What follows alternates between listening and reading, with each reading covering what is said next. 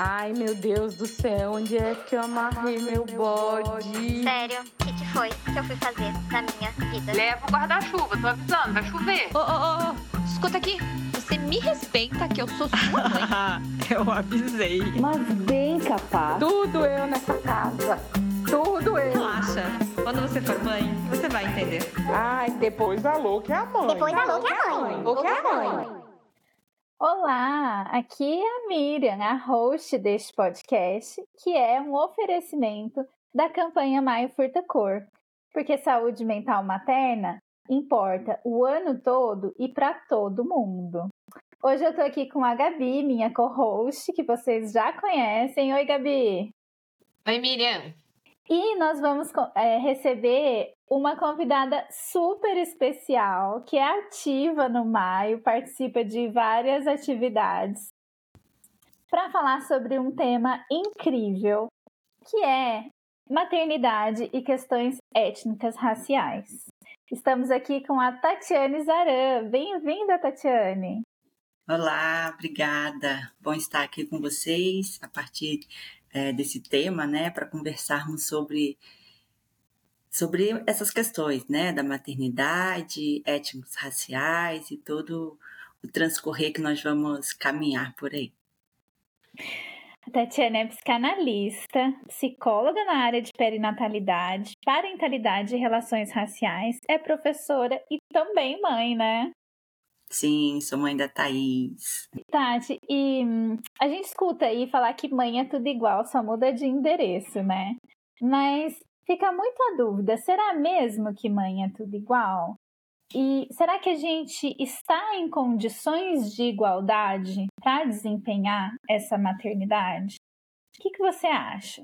Essa questão né, de igualdade é, é algo que, que, sempre me pega, se a gente for pensar. Igualdade para quem, de quem. Né?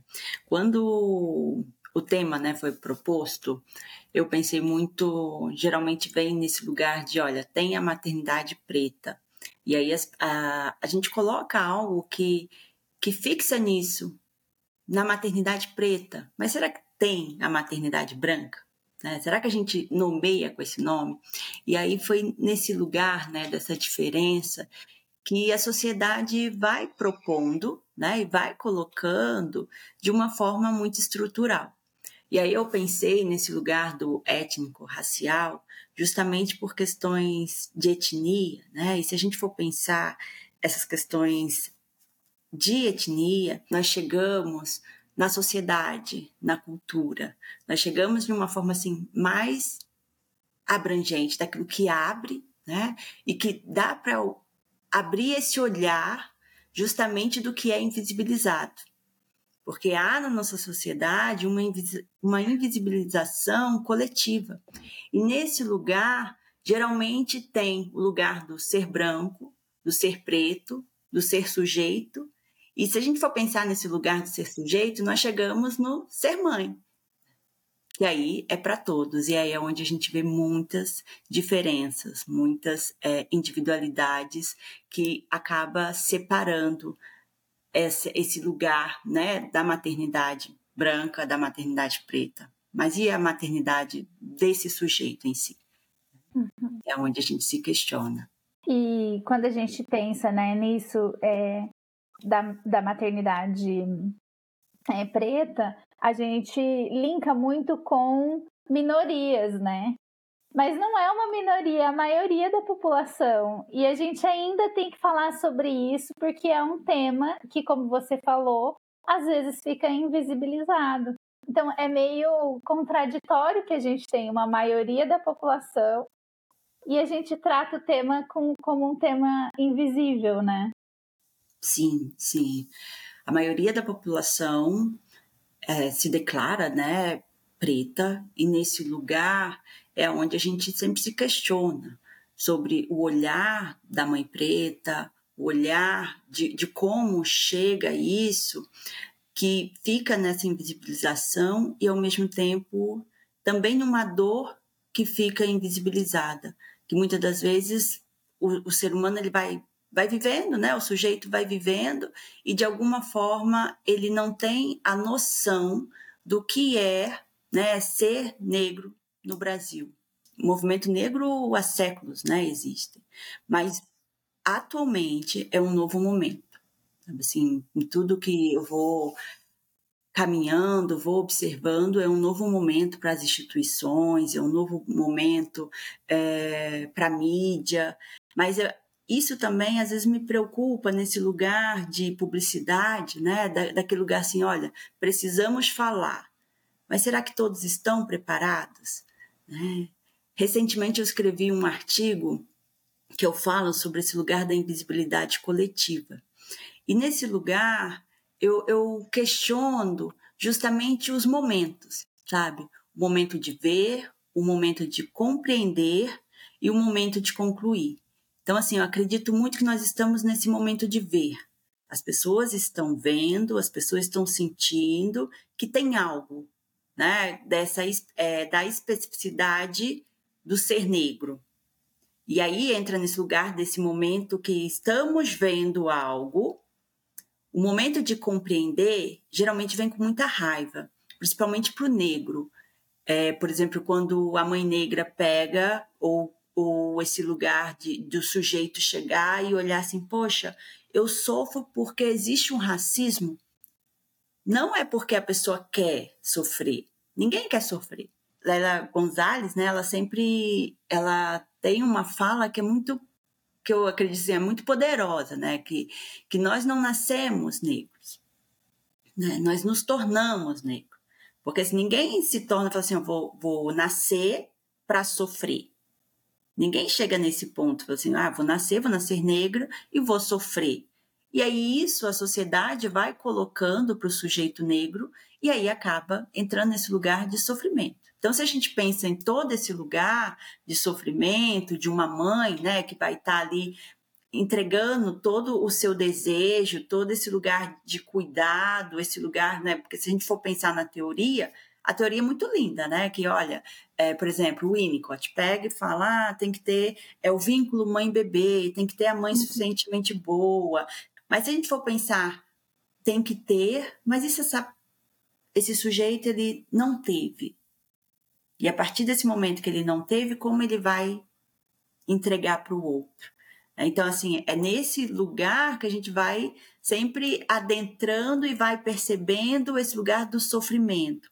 E, ao mesmo tempo, dessa questão psíquica, né, que está aqui no, no aparelho psíquico do sujeito, que é internalizado, como que ele vai estar diante também da sociedade, da cultura, que a todo momento marca esse lugar. Então, se a gente for pensar na mãe que recebe esse bebê, ela já tem toda uma estruturação de pensar: eu sei que meu bebê vai nascer nessa sociedade racista, vai sofrer, né? E aí fica um, um lugar assim muito dolorido, né, para esse sujeito. Eu acho que tem uma cena do Grey's Anatomy, não sei se você assistiu, hum. que é, é uma cena que é muito difícil, assim, é, de assistir, que é a Bailey, que é uma mãe negra, que uhum. Teve um, um menino foi pular a janela de casa porque esqueceu a chave e o policial atirou nele nos Estados Unidos.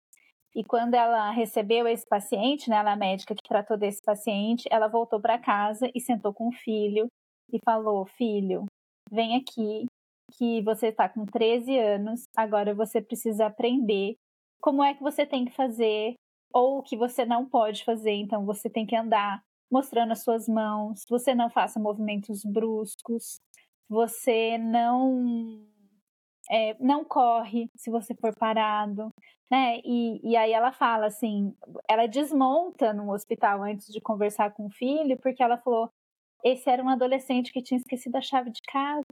E são coisas que a gente não pensa assim no dia a dia, né? Eu acho que esse é o racismo estrutural, assim, que eu, como branca, não penso sobre isso com os meus filhos. Então é uma outra camada de preocupação que, que envolve essa maternidade, né? É, você sente esse impacto? Você percebe assim esse impacto é, na, na maternidade preta? Isso é nítido em todo lugar. Só que como a invisibilidade ela é coletiva, é muito difícil para o outro enxergar. Nós somos sujeitos que nós somos constituídos a partir do olhar do outro. Quando eu falo lá em Winnicott, né, quando assim, ele vai e fala desse lugar da, da, do vínculo mãe-bebê, é o olhar da mãe para esse bebê. Certo? Então a gente pensa assim, olha, tem todo um olhar, né? Tem todo um, por exemplo, Freud coloca esse lugar do, do objeto de amor, né? Que vai se entregar, que vai ter algo. Então, assim, tem é, esse ideal. E ao mesmo tempo eu volto novamente nesse lugar do social, que nós somos seres que nós somos constituídos pelo olhar do outro. Né?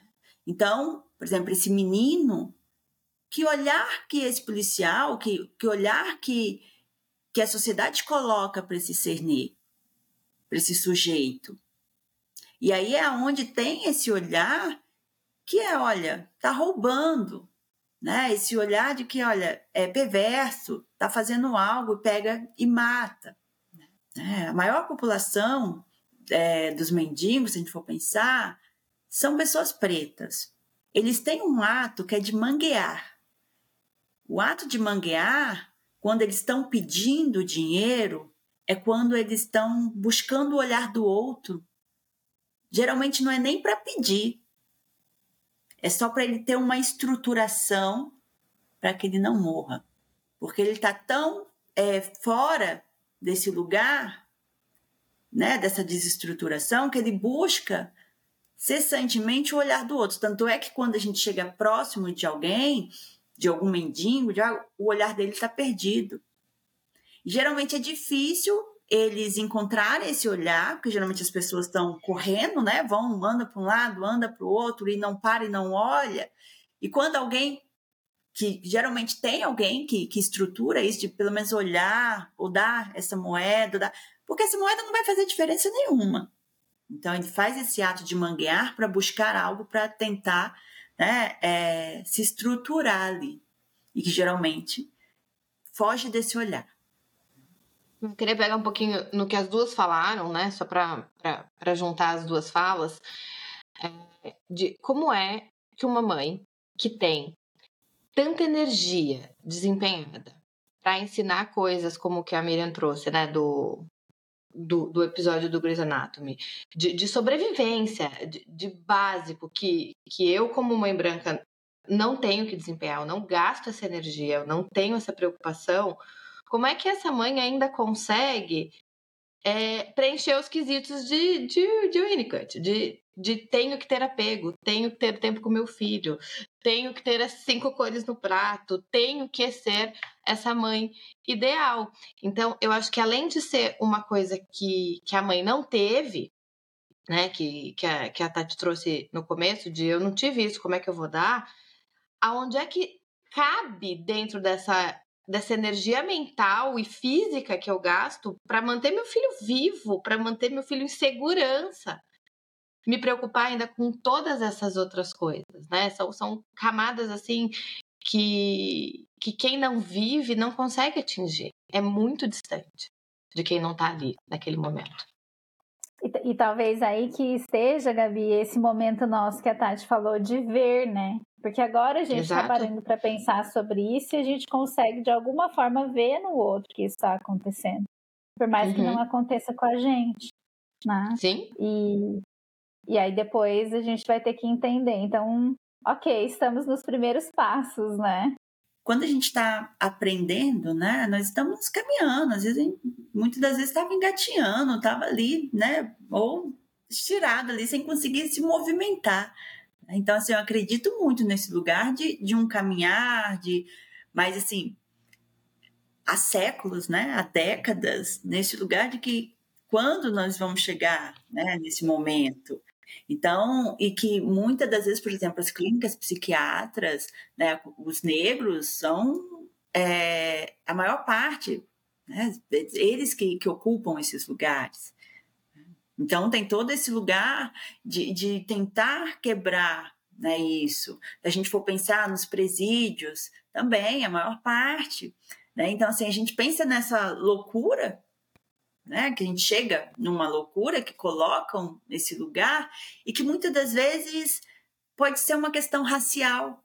E aí eu me questiono, até mesmo da clínica, né? Na clínica da psicanálise, da clínica da psicologia, nesse lugar também de, de, um adoecimento, sabe? de um adoecimento de como olhar.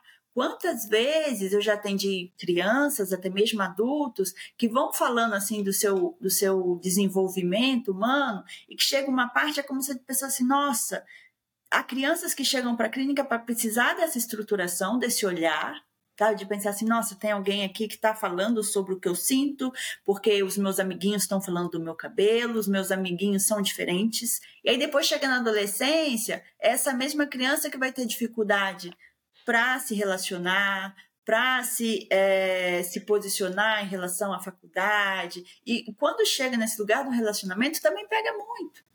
Né? Então, tem toda uma questão que a gente pensa dessa maternidade que vivenciou isso e depois os filhos, e isso vem de uma questão né, transgeracional. Isso chega, né? De alguma forma chega. Então, por isso, para a gente frisar nessa maternidade né, étnica, racial, justamente para pensar assim, olha, tem uma questão da maternidade, mas também tem esse lugar do social. Tá, sabe que é, é muito interessante você falar isso. Eu estudo é, neurodiversidade, neurodesenvolvimento, é o meu foco principal de estudo, né? E aí eu estava estudando prevalência do autismo.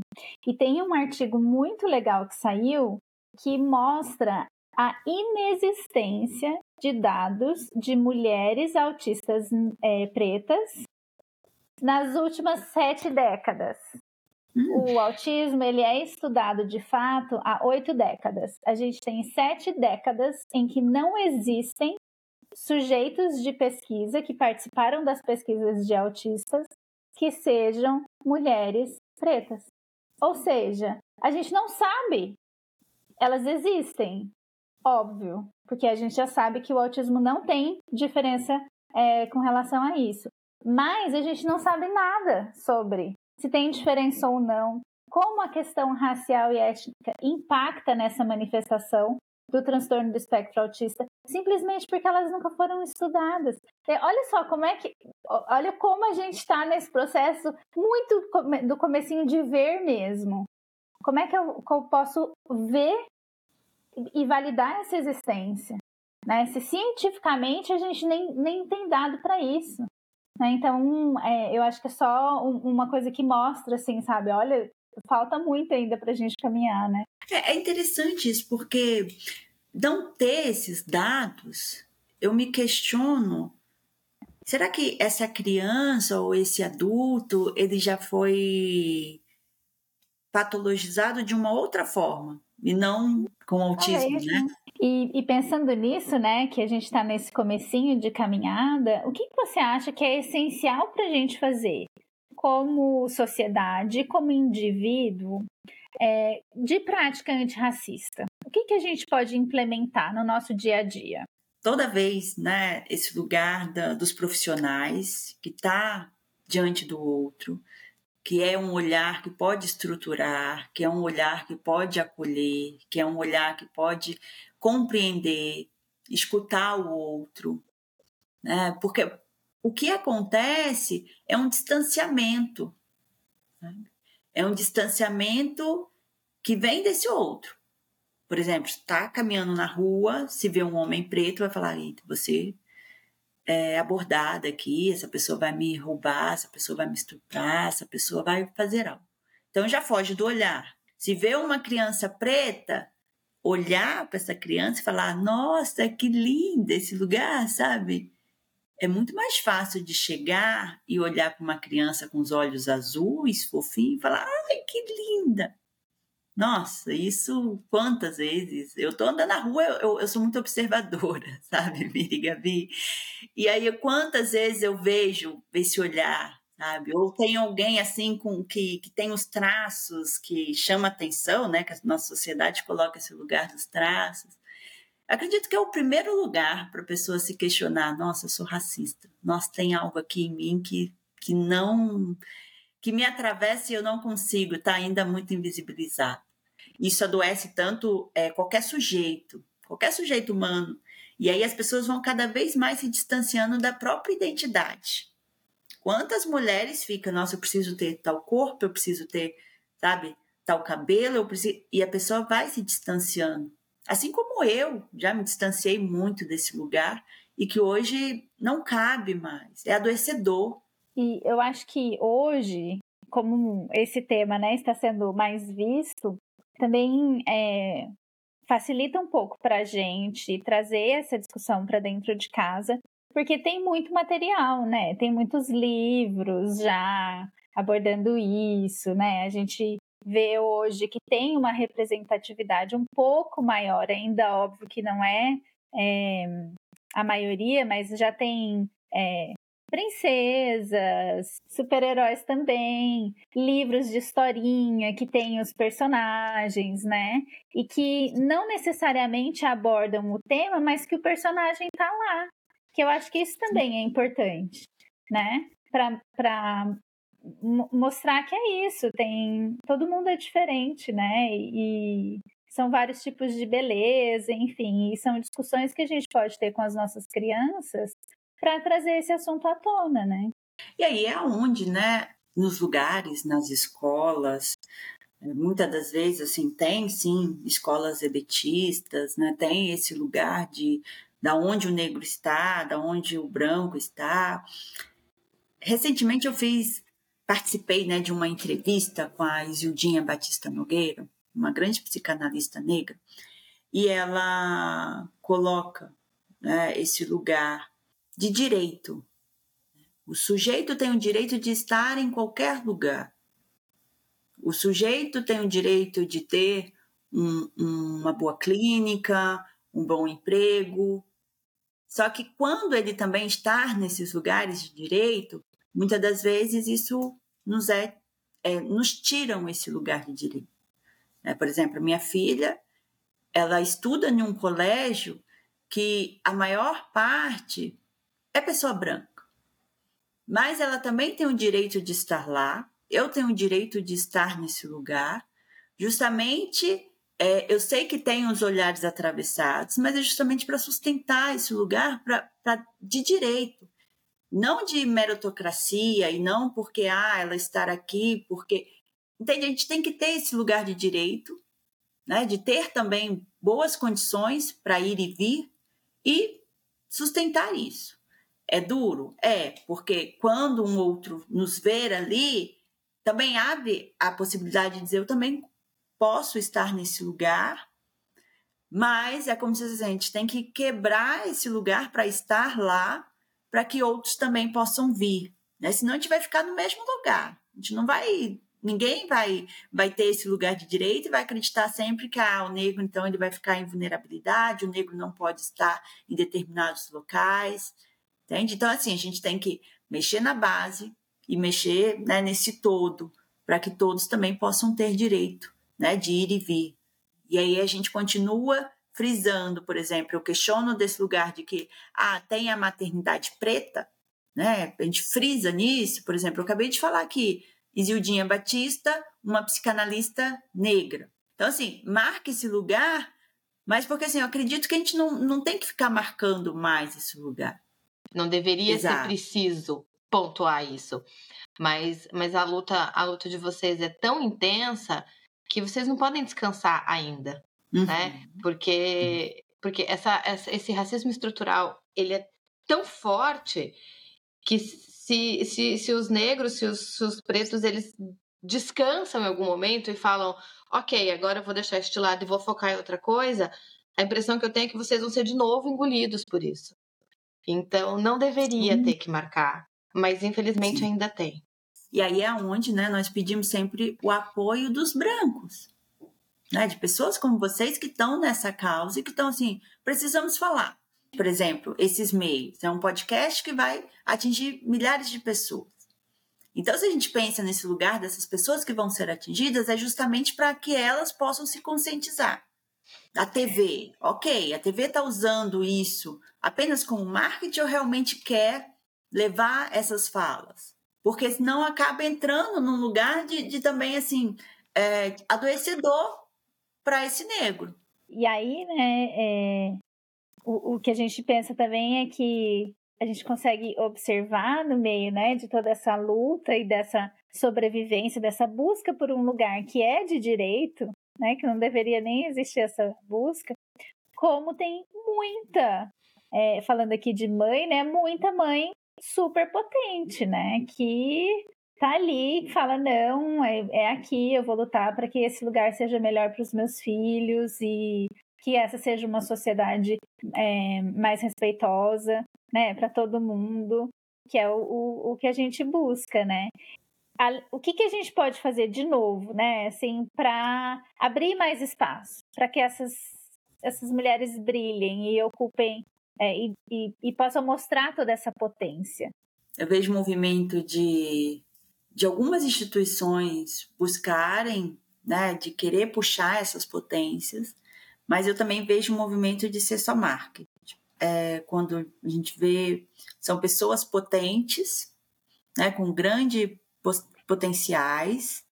É difícil esses grandes potenciais reconhecerem esse lugar, deles se reconhecer e falar assim, vou sustentar esse lugar, porque a todo momento é como se tivesse alguém ali para puxar. Eu convido vocês a lerem depois esse meu artigo sobre a invisibilidade do ser branco, ser negro e ser sujeito, que eu falo alguns alguns recortes de casos clínicos e tem justamente isso, né, de pessoas com grandes potenciais, que estão em grandes cargos, mas que têm a dificuldade de reconhecer isso, ou até mesmo quando elas chegam lá, o entorno está nesse lugar de não te reconheço. Então, é como se a todo momento tivesse algo assim que que que puxasse, né, para baixo. E aí custa, custa uhum. os sentimentos, as questões emocionais, custa análise, né? E que muitas das vezes é um lugar também caro, né, se a gente for pensar. Então tem todo um lugar de um cuidado aí com com o compreender aonde essas potências estão, como essas potências estão e como a gente continua seguindo para que é, não canse, não não entre né, nesse lugar de até mesmo tirar a própria vida, né? Dizer assim, olha, cansei, vou... Entra muito numa porção de morte, né? De pegar e, e não desejar mais continuar. E aí que a gente volta para aquilo que a gente estava falando no começo, né? De que mãe não é tudo igual, né? Nós não estamos todas no mesmo pacotinho. Existem, existem caminhos diferentes de maternidade por diversas razões e entender, olhar e respeitar essas diferenças é muito importante. Né? A gente não quer o, o, espaço do igual, a gente quer a equidade, né? Que é cada um respeitando o quadradinho do outro. E entendendo que as, as dores e delícias são diferentes para cada um. Ah, e, e, aí eu acho que pensar nisso é, fica mais fácil para a gente ir quebrando essa estrutura. Né? Mas eu entendo também que por ser estrutural, a nossa ação individual ela é muito limitada. A gente precisa de uma ação coletiva. A gente precisa que isso venha do, do poder público. A gente precisa que essas que esse assunto seja tratado com a importância que ele tem pelas pessoas que nos representam, né? E, e como é que ele vai ser tratado se essas pessoas pretas não estão lá para nos representar também? É, é, um trabalho que sim pode ser individual, mas a gente precisa pensar nisso no coletivo também, né? Sim, sim. É uma, uma relação assim muito similar, né? A gente pensa sobre a pele, né? E que ao mesmo tempo vai nos conectar nesse, nesse lugar físico, também sensorial, né? Com o nosso mundo externo. A linguagem, né? Nesse lugar, a linguagem que vai nos conectar com o outro né? Assim, não apenas com esse canal, como um canal de comunicação, mas também como um, um veículo, né? Um veículo complexo de interações que vai nos moldar aí com a relação com o mundo. A pele vai nos conectar com, com o todo. É, Tati, como que você acha que a gente pode trazer esse assunto para os nossos filhos? Com os nossos filhos é importantíssimo esse lugar de, de, de compreensão, de fala, sabe? De olhar, de falar, olha, como é né, esse lugar da, da, da criança, né, tanto da criança negra quanto é, o sujeito, o adulto, o todo, né, os lugares que vão transitando e vão observando que, olha, aqui não há negro, aqui há negro, né, como conversar com isso. Eu tenho vários livrinhos, eu até coloquei aqui do ladinho, olha, Meninas Negras, Minha Mãe é Negra Sim, né, tem todo um lugar, né, O Pente que Me Penteia, tem vários livros, é, Que Cor é a Minha Cor, sabe? Quantas vezes aqui na clínica eu tenho percebido também mães que trazem os filhos justamente por eu ser preta e para que tenha esse contato e questionando, sabe? Tem quantas vezes assim crianças chegam e falam assim: "Ah, não gosto de determinada criança". mas não gosto por quê? O que, que ela tem? Aí começa a falar e quando chega num ponto é porque a pessoa é preta, porque tem um cabelo tal e porque é diferente. E aí é, é nesse lugar dessa marcação sabe? De demonstrar que, que a criança está ali, ela só quer brincar, viver, viver em grupo, ter um bom olhar. E se a gente desde, né, chega nesse lugar do infantil, se a criança está se estruturando desse lugar do, da não compreensão, a visibilidade vem dali. E aí, se a gente for pensar nesse lugar da criança que vai crescendo, que em breve vai ser o adolescente que não vai gostar né, da, da menina negra, ou do, do é esse lugar. Né? Ou até mesmo, por exemplo, ah, o cuidador, né, a babá, é uma pessoa negra e que dá amor para essa criança e quando nós recebemos amor, a gente, poxa, que delícia, né? Que legal, tem alguém que me ama, tem alguém que me olha. A babá muitas das vezes faz essa função para o próprio menino branco. Mas depois é o mesmo menino branco que vai crescer e que vai falar: eu não posso dar amor para a menina negra.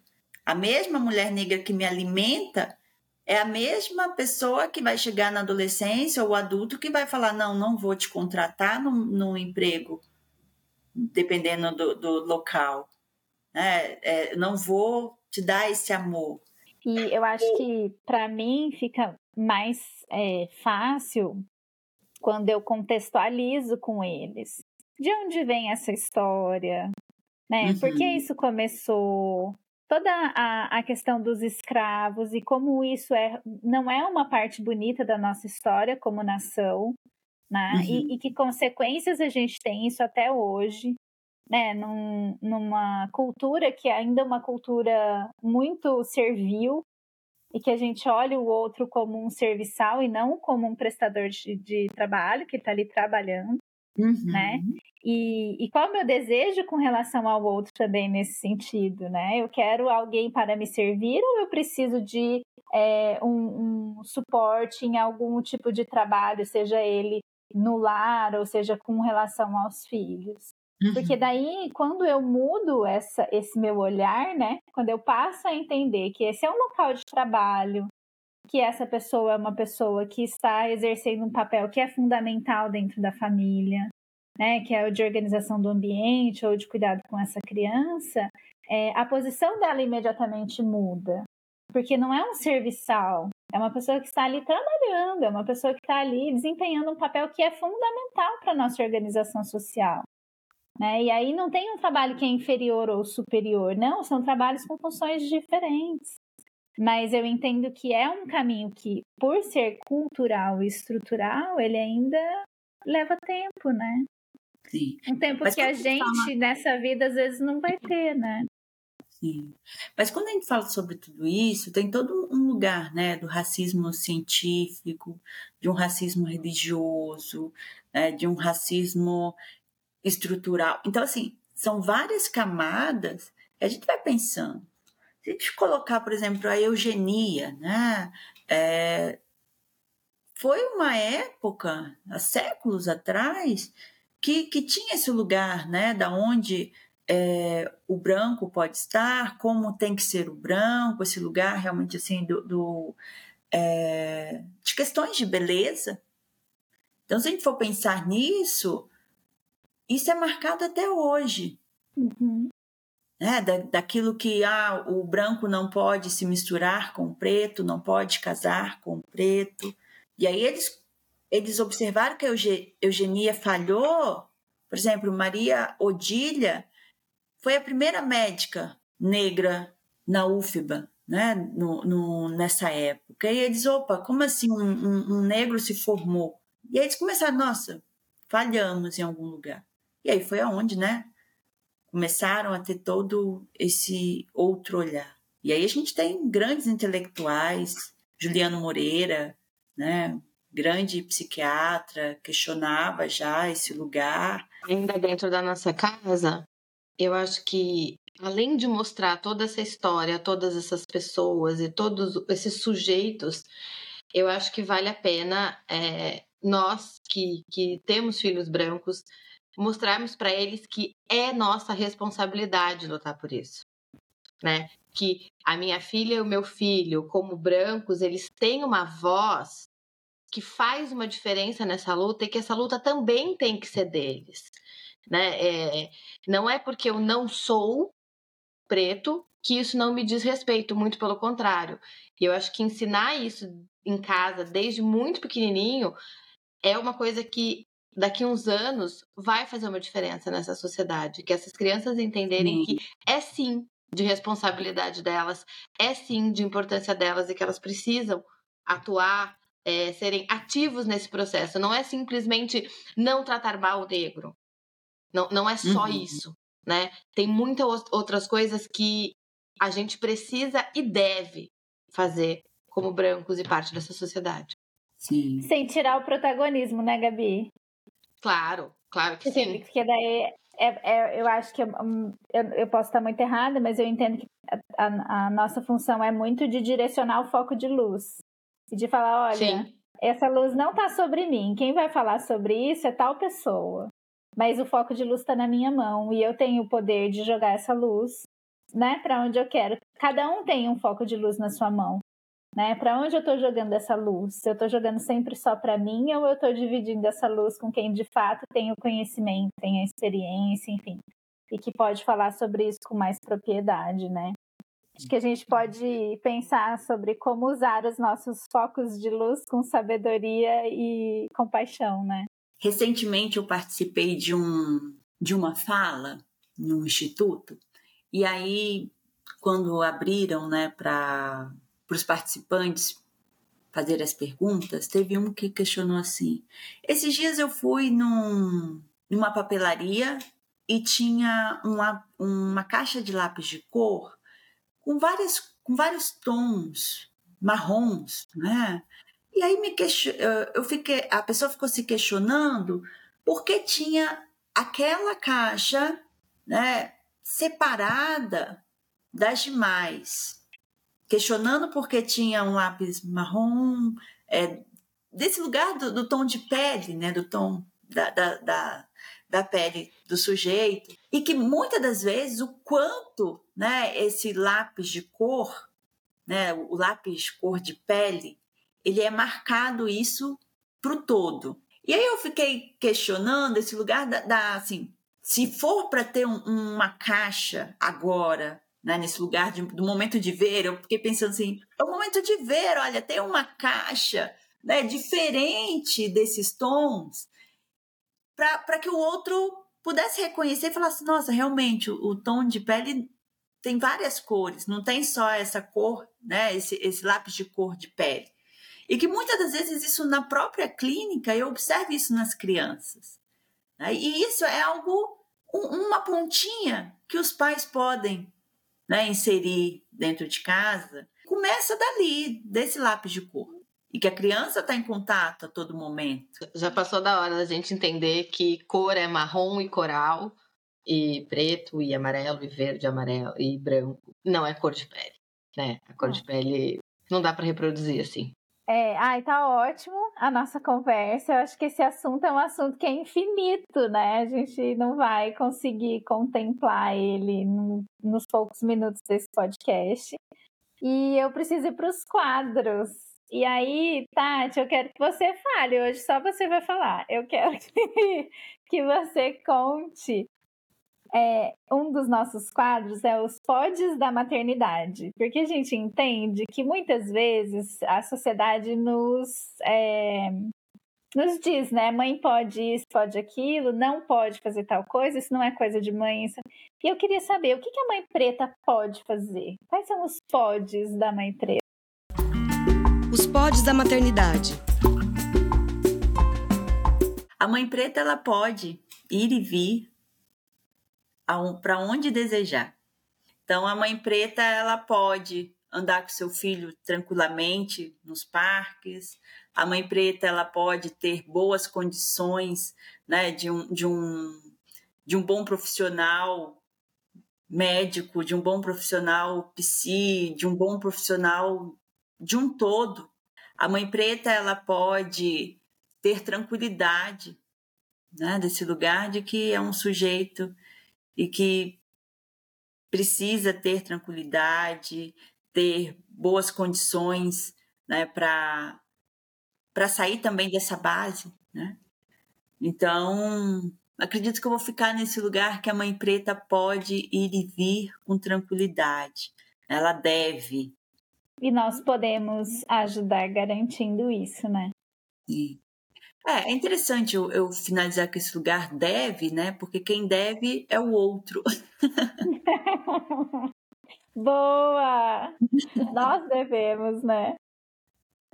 Tati, um, um outro quadro que a gente tem é, é, o que a gente chama de perrengues da maternidade. Tem algum perrengue que você já passou assim que você queira contar?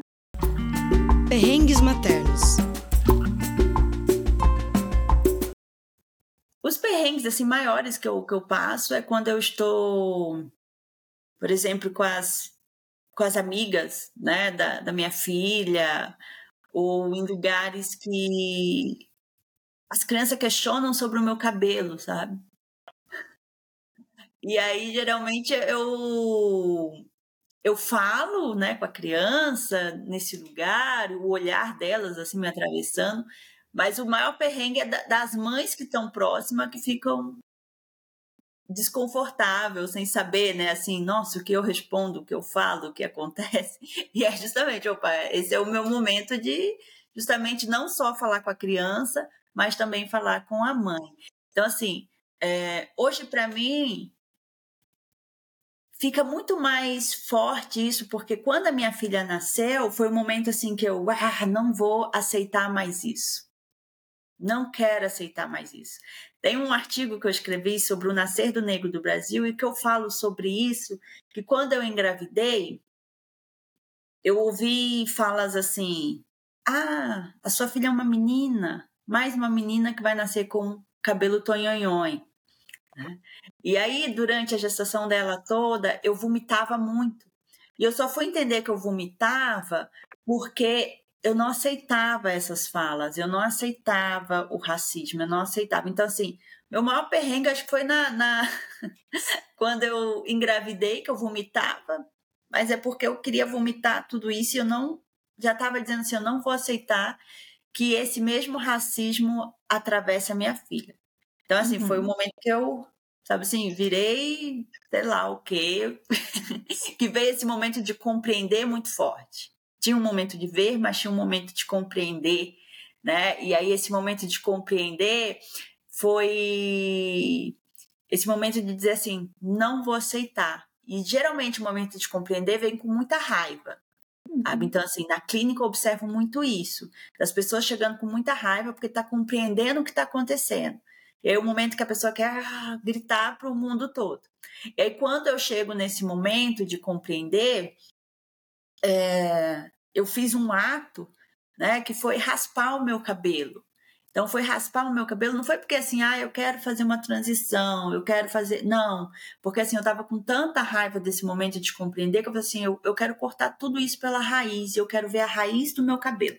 Né? E aí, hoje, em ver a minha filha, sabe, tá ali comigo, cuidar dos meus cachos, ela também nesse lugar, apesar de dela ter nascido assim mais branca, com cabelo não tão cacheado, crespo, tem um lugar desse reconhecimento dela, mas também de um carinho muito grande que eu sinto dela ao me olhar, ao me ver, sabe, uhum. ao estar ali na, na, na nesses lugares que que tem né, uma demarcação que, olha, aqui é um lugar de pessoas brancas e ela não tá nem aí, né? Então, é a partir disso que a gente pensa nesse todo, com a, é, como falar com a criança, como estar com a criança, mas ao mesmo tempo é, desse lugar, desses perrengues, que não, que não é assim, ah, tá tranquilo, né? Eu tenho uma mãe preta e tá tudo bem.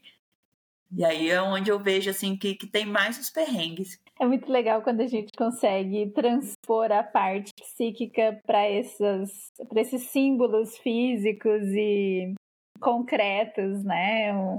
Que eu acho que isso facilita muito a gente lidar com essas questões que, que são complexas do, sim, do sim. Teve um outro perrengue também que, que foi muito engraçado, assim, porque quando ela nasceu, ela, ela na certidão de nascimento dela colocaram é branca né? E aí fui eu e meu esposo, meu esposo também, ele, ele é negro, de alguma forma assim, a gente foi fazer o teste do pezinho, e aí a enfermeira chegou e falou assim, ah, ela é branca, né? Aí os dois olhou um pro outro assim, é, é ela, ela, é branca, mas nesse lugar assim, como assim? E aí teve pessoas que chegaram e falaram assim, nossa, ela parece uma japonesa. E eu falei, gente, como as pessoas colocam esse lugar, né, de, de... que demarca o outro. Cadê o nosso bom senso na hora de visitar o recém-nascido, né? Vamos recuperar aí, gente. Cuidado com os comentários. A gente não comenta esse tipo de coisa. Aqui em casa eu, eu sempre brinco com os meninos, assim, que você não fala sobre o outro, você não fala sobre o corpo do outro. Isso não é o seu. Você não fala sobre isso. Isso não é assunto né? Você pode falar sobre comportamento, você pode falar sobre as suas questões, mas sobre o outro você não fala. E é interessante como eles de... e aí eles tentam assim, mamãe. Às vezes eles falam, mamãe, eu não vou falar, não é fofoca, tá? Eu quero te contar uma coisa que aconteceu lá na escola, mas não é fofoca. Ai, tá ótimo, Tati, muito obrigada. Foi assim incrível falar com você. Acho que a gente precisa conversar mais sobre esse tema, falar mais, né? E, e o meu convite para os ouvintes hoje é que a gente passe a ver melhor, né? Vamos abrir os nossos olhos, vamos é, colocar luz, né, de fato, em todas essas questões que a gente possa ver e dar lugar para todos esses sujeitos existirem, né? Maravilha. Eu que super bom. agradeço estar com vocês aqui. Sempre um prazer também estar aí no, lugar né, da campanha Maio Furtacor, que, que não é só esse lugar, né? Ah, só apenas maios vamos mobilizar. É, é, é, é direto, é o ano, né? É. Estar nesse lugar aqui do ano. Mas não tira férias, né? Então o Maio Furtacor também não pode tirar. também queria agradecer a Tati, porque para mim foi uma aula né? Eu fiquei aqui é, ouvindo e, e aprendendo. E, e, eu acho que, é, que esse também é o nosso papel, né? De aprender, de desconstruir e, e de escutar de verdade o que as pessoas têm para nos dizer, seja a temática que for, porque a, a, nossa vivência nem sempre é a verdade, né? Muitas vezes, poucas vezes é a verdade, né? E então, Tati, obrigada por essa, por essa aula de hoje, por, por eu ter conseguido aprender tanto com você. Espero poder aprender mais vezes. Obrigada, gente. Até mais, até o próximo episódio. Tá. Super abraço. E agora, o momento DPP com a Beatriz Singer.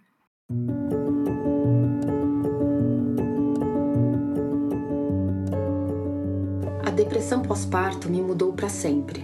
Há 10 anos eu ando com medo de escorregar. Evito a tristeza por medo dela chegar e ficar. Então, imagina, são vários momentos todos os dias em que estou fugindo de algo. 10 anos. Claro que me entristeço mesmo assim. Não tem como não. E mesmo tendo visto que na maioria das vezes a tristeza é passageira, não importa quantas vezes a experiência me prove errada, eu não consigo evitar o pavor dessa tristeza chegar e ficar, se espalhar no meu sofá como o mais mala dos penetras em uma festa sem fim. Quando a Julia faleceu, eu fiquei apavorada, fiquei profundamente abalada, chorei muito e pensei: pronto, agora aquela massa infernal vai se instalar. O peso da nuvem vai cair sobre mim e acabou. Vou arrastada para o lugar que conheço bem, em que não me reconheço. Porém, não foi o que aconteceu. Eu me dei o direito de sofrer sua morte. Ninguém precisa de licença para sofrer, mas eu sempre tentei me controlar muito por medo de deprimir. Dessa vez eu chorei, chorei muito. Aqui de longe fiz um pequeno rito para simbolizar sua partida. Escrevi um texto chorando e publiquei aqui. Acendi uma vela. Eu atravessei a dor. Alguns dias depois, eu me considerei recuperado. Algumas lembranças iam e vinham. Saudades. Ainda há indignação. Como assim não tem mais Júlia? Ainda olhos marejados. Mas eu me sacudi pela manga da blusa e disse: Olha, Bia, está vendo o que eu estou vendo? Você está melhorando. Não vou dizer que isso mudou tudo, porque sou muitas coisas, mas não hipócrita. Tive meus momentos de tristeza e melancolia nesse final de ano e me caguei de medo tudo de novo. Aliás, sem um motivo concreto como um luto, fica até mais difícil lidar com a tristeza. Tudo isso para dizer que o que quero para mim no ano que vem são tristezas bem vividas, bem atravessadas e digeridas. Quero um ano em que a melancolia chegue, seja identificada, encarada e parta, que nem pensamento e meditação. Já que é inevitável que seja vivida em todo o seu ciclo e depois se vá. É o que desejo para vocês também. Mais do que um ano feliz, um ano bem vivido em toda a sua intensidade.